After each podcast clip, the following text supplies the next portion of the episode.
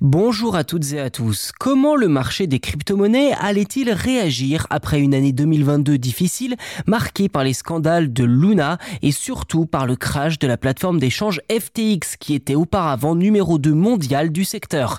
Eh bien, pas très bien, évidemment. D'ailleurs, mi-juin, le Bitcoin observait encore une période de baisse, atteignant même brièvement un niveau inférieur à 25 000 dollars.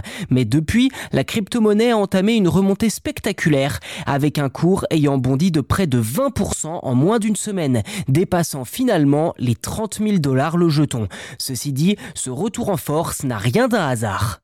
En effet, ce rebond coïncide avec la demande de BlackRock, leader mondial de la gestion d'actifs auprès de la Securities and Exchange Commission aux États-Unis pour la création d'un ETF Bitcoin.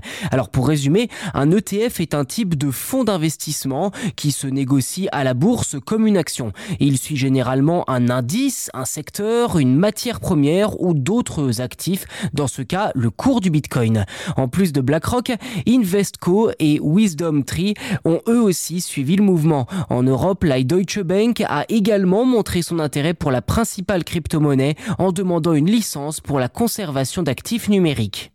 Le Bitcoin bénéficie également d'attentes positives de la part des investisseurs concernant les taux d'intérêt. Malgré les annonces de potentielles hausses à venir des taux directeurs de la Banque centrale américaine, de nombreux acteurs estiment que le cycle de hausse de ces taux atteint justement son sommet.